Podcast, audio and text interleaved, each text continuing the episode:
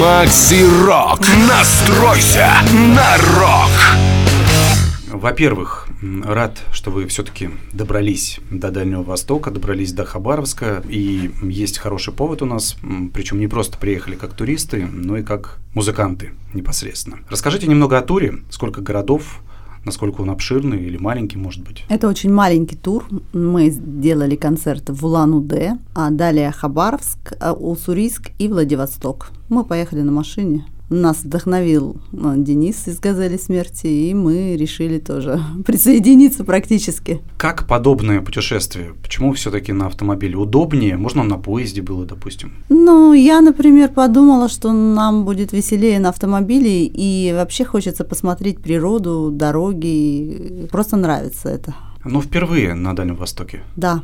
Как вообще впечатление, стандартный такой вопрос ко всем приезжающим по поводу Хабаровска, Дальнего Востока? Очень теплое место, очень влажное, то есть э, практически вымокли, как только вышли из машины, из, из кондиционера. Вот э, нас э, по приходу еще от, атаковало огромное количество насекомых, но как только выехали в город, там их уже не было, соответственно. Ну, вообще, э, это похоже, я бы сказал, на южный, то есть, вот именно, то есть чувствуется, что где-то там вот э, море. То есть это, ну, там, конечно, тысячи километров буквально до него, но тем не менее, то есть то, что, видимо, здесь река Амур, и, э, видимо, с э, моря, с океана какой-то ветер приносит часть этой атмосферы. Но город хороший, то есть особенно на фоне некоторых мест, где мы были, вот, особенно поселков, скажем так.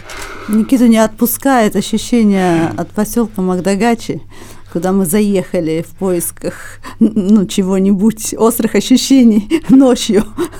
Ну, под утром мы там оказались, и Никита до сих пор еще не отпустил. Я думаю, если бы Никита был за рулем в это время, он бы вообще с ума сошел. Особенно, когда а, мы подошли в поисках ночлега, потому что ехали уже достаточно давно, далеко, изнемождение полнейшее было и все по дороге было занято, все а, мотели, отели и прочие злачные места. Было занято? То есть мест не было. Вообще, даже в, в Магдагаче не было мест. А, пришлось заглотить банку энергетики и еще 170 километров проехать. То есть это кто-то же так же путешествует, допустим, и кто-то же так же, как вы, ездит? Да, оказывается, туризм развивается сумасшедшими темпами, особенно автомобильный. Но это и радует. Люди ездят, люди смотрят все прекрасно. Давайте поговорим о составе. Вот в таком составе Сабрина и Никита впервые выступаете. Это вот вообще нынешний состав, это вот самый актуальный, который есть у группы «Аборт мозга». Да, это угу. самый наиактуальнейший. Может да, быть, многие, многие спросят, а где остальные музыканты? Давно их уже нет, нет. Мы не знаем, честно говоря. Я не парюсь по поводу того, где музыканты, просто они сейчас не требуются. То есть такой состав универсальный, что, в принципе, вы и вдвоем справляетесь? Легко. Но это с чем связано? Потому что тяжело найти в Улан-Удэ музыкантов или, в общем-то, этого достаточно? Нет, нет. Это, этого достаточно, это новая форма, и музыканты здесь, в принципе, ну, они не нужны. То есть это ни с чем не связано, ни с затратами, ни с, с инструментами, ни с какими-то репетициями. Нет, мы нормально относимся к любым формам проявления музыки. Просто вот в настоящее время вот мы так Такая Думаю... музыкальная программа, так вы ее видите, да, да так да, она построена. Да. Никита, для того, чтобы ну, с Савриной более или менее знакомы, мы слушатели программы Макси Рок и вообще аудитория угу. российской, дальневосточной угу. андеграундной музыки, расскажи немного о своих музыкальных, ну не успехах, но по, по крайней мере творческих каких-то достижениях, где играл, как вошел в состав группы. А, ну, начался путь, скажем так, мой, это так, лет с 11, когда я, в принципе, хотел взять в руки гитару и что-то начать делать. А по факту э, сам путь, вот именно музыкальный, какой-то там более-менее плюс-минус серьезный, начался где-то в 2012 году, когда я пришел на постоянной основе в состав группы Кукиш. Вот это была отправная точка туда. Так я переиграл в огромном количестве групп. У меня было своих много проектов и есть даже до сих пор. Расскажи о них, что за проекты? Где-то, наверное, лет 10 я писал индастриал такой, я бы сказал бы. Просто как-то я услышал всякие группы типа Storzend Daniel Баутин, вот, Carnot Nighty Free, Swans, вот, Собаки Табака, Театр Яда. Вот я просто мне перевернул мое представление музыки, и мне хотелось сделать что-то подобное, ни на что не похожее. Я писал в проекте «Гнилая утопия».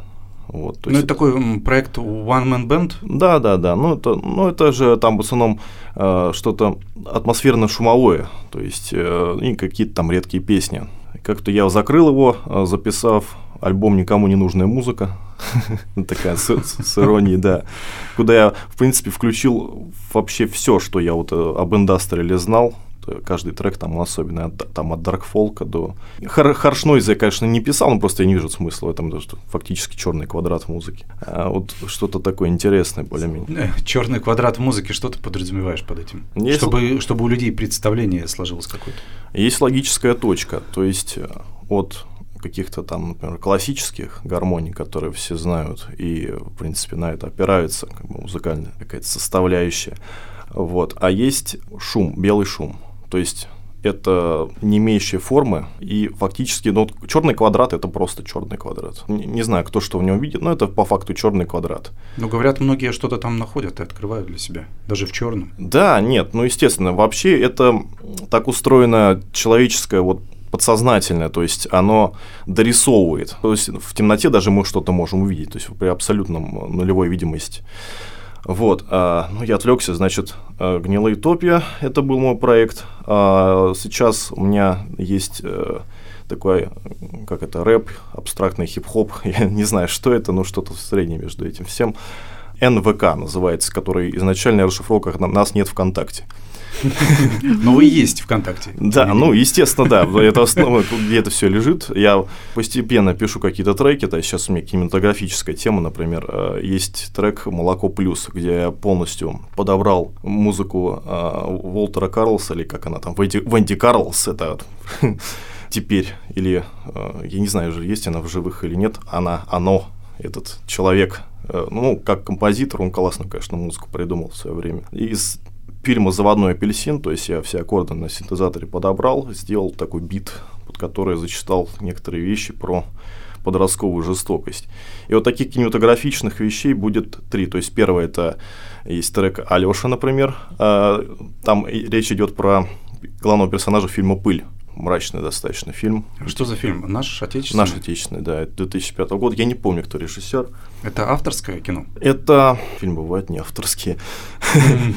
Нет, ну есть такие, допустим, блокбастеры, которые. А, нет, это то, что называется артхаусом, но там все вполне конкретно. То есть понятно, что с человеком происходит и почему. То есть там сыграл одну из ключевых ролей Петр Мамонов. Я как раз хотел вот аналогию провести. Слушал последний альбом Мамонова «Незнайка», и он там на фоне своей музыки Uh-huh. такой авангардный, фри-джазовый, какой-то такой сюрреалистичный, психоделичный, он зачитывает фрагменты из «Незнайки» как раз у тебя что-то в этом тоже ключе, когда ты начитываешь? Я делал всякое. Вот, то есть и тоже аборт мозга, который сейчас я аранжирую, это тоже вот. Но здесь я конкретную задачу поставил сделать так, чтобы это нравилось людям. То есть я какие-то вещи все-таки просек за, там, за 10 с лишним лет занятия музыкой. Вот, я так да. понимаю, у тебя вот таких, э, извини, что перебиваю, таких граней нет. То есть здесь у тебя там белый шум, авангардная какая-то музыка, индастриал, mm-hmm. потом у тебя рэп. У тебя нет каких-то определенных стилистик, ты не заморачиваешься, работая в одном стиле. Конечно, потому что, ну, э,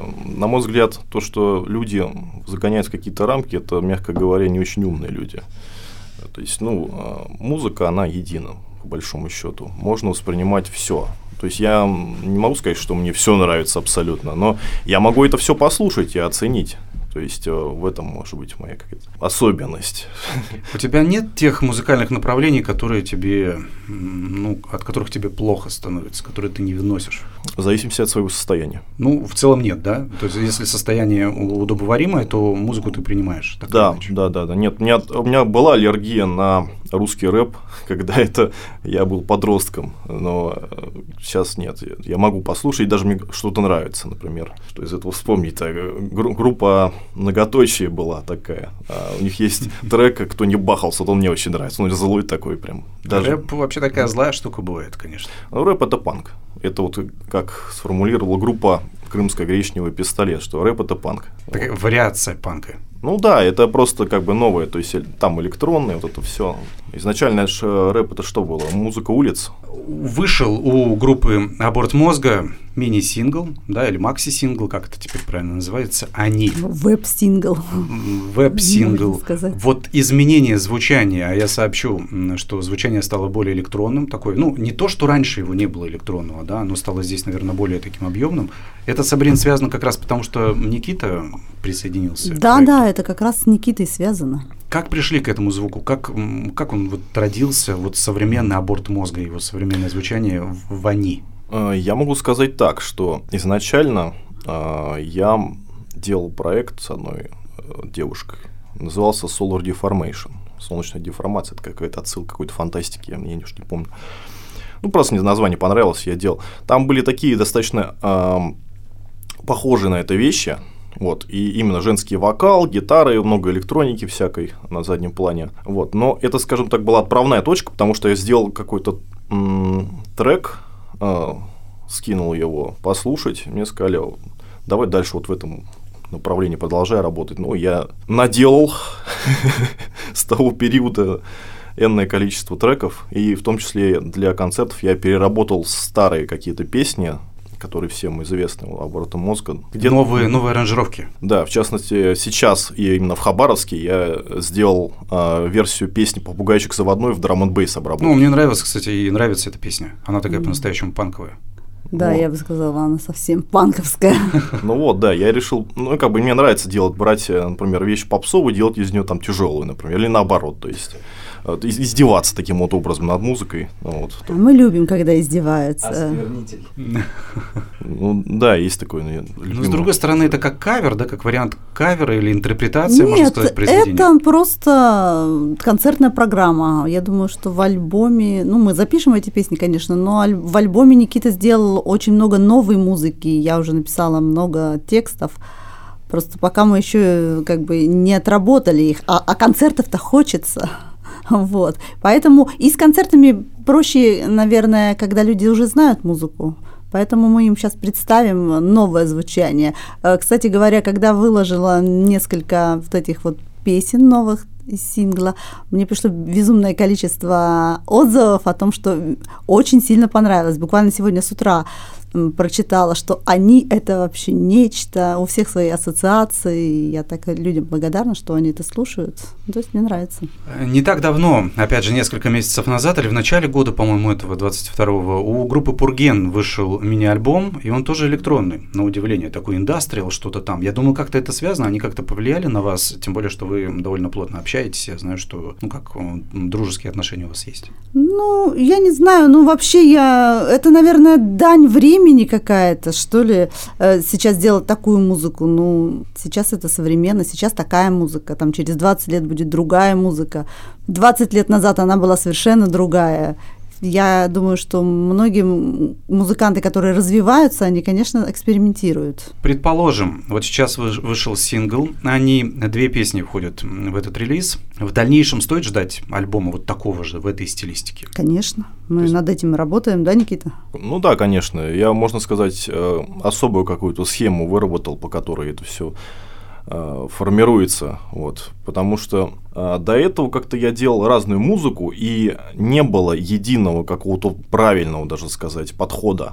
А тут он, как, видимо, это со временем сформировалось просто. То есть, чтобы это работало, чтобы это нравилось. Это некий концепт, то есть какое-то общее звучание, допустим, целого альбома или мини-сингла, да, чтобы он был в каком-то одном русле и в одном настроении. Ну, скорее да. Да, скорее всего, да. Ну, дело в том, что поскольку мы э, что-то делая находимся в том или ином состоянии духа, например, там, это может быть бодрость духа, это может быть дикое уныние, что-то отображается вот э, так или иначе, поэтому ну, это творчество, оно э, такое неоднозначное очень может быть.